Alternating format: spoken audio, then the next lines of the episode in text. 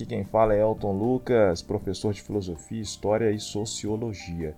No episódio de hoje do Aurora Cast falaremos sobre a noção de absurdo, sobretudo a indiferença, a impotência existencial frente ao absurdo.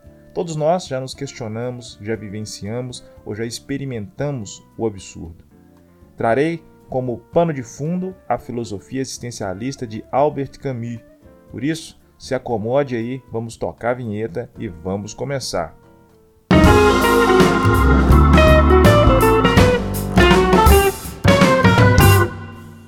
Bom, já acomodados, vamos então dar início ao nosso episódio.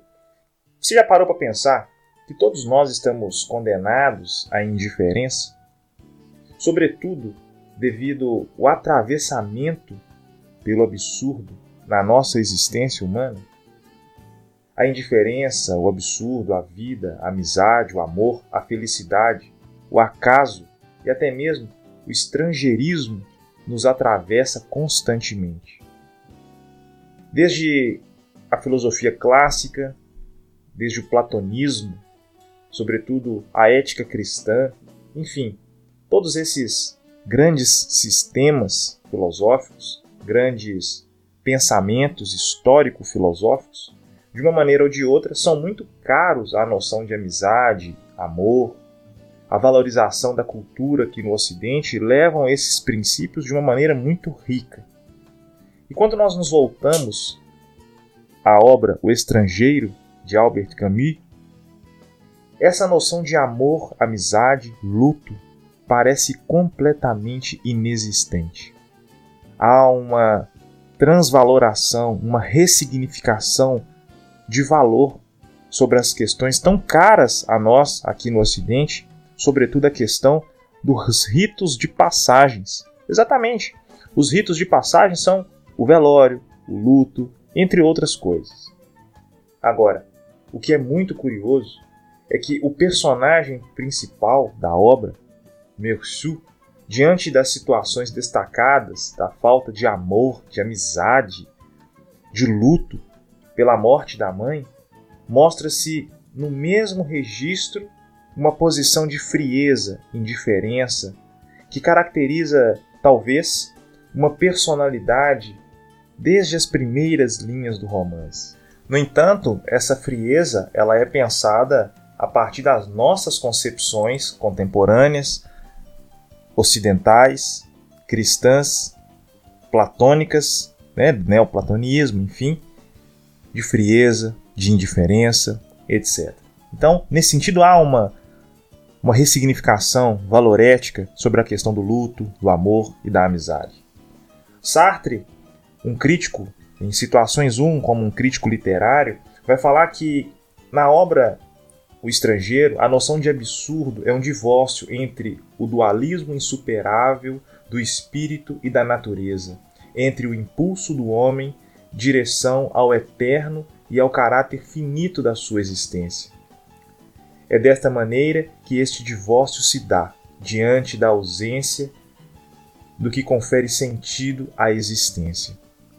É muito interessante pensar por esse ângulo, visto que lá em Situações 1, quando Sartre vai mencionar que, desde o mito de Sísifo, publicado alguns meses mais tarde, Camus nos deu um comentário exato da sua obra. Seu herói não era nem bom nem mal, nem moral nem imoral. Essas categorias não lhe convêm. Não há uma noção de bom e mal, de herói ou vilão na sua obra. Né? Ele faz parte de uma espécie muito singular, a qual o autor reserva o nome de absurdo. Mas sobre a pena de Camus, essa palavra assume duas significações muito diferentes. O absurdo é, ao mesmo tempo, um estado de fato e a consciência lúcida que certas pessoas adquirem desse estado. O que é então o absurdo como um estado de um fato como um dado original? Nada mesmo que a relação do homem com o mundo. A absurdidade primordial manifesta antes de tudo um dualismo insuperável do espírito e da natureza. É o caráter finito da existência que está em jogo. Essa é a inquietação, o que é sua própria essência e a validade dos seus esforços, a morte, o real, o acaso. Eis os polos do absurdo. Quando falamos de absurdo, falamos da nossa vida frente à indiferença, à impotência, à diversidade, literalmente ao acaso, à contingência. Então, talvez Camus tenta mostrar que a noção de absurdo ela só é pertinente, ela só é válida porque ela de alguma maneira nos faz refletir sobre nós mesmos, sobre quem somos, sobre qual é o nosso modo, como nós estamos de uma certa maneira tentando nos lançar no mundo. Um projeto fracassado, um projeto talvez mal realizado, nos coloca frente ao absurdo. O absurdo é exatamente aquela tentativa de nos tirar de uma zona de conforto. O absurdo é aquela inquietação existencial, aquela pulga atrás da orelha, sobretudo aquela desconfiança do real. Essa absurdidade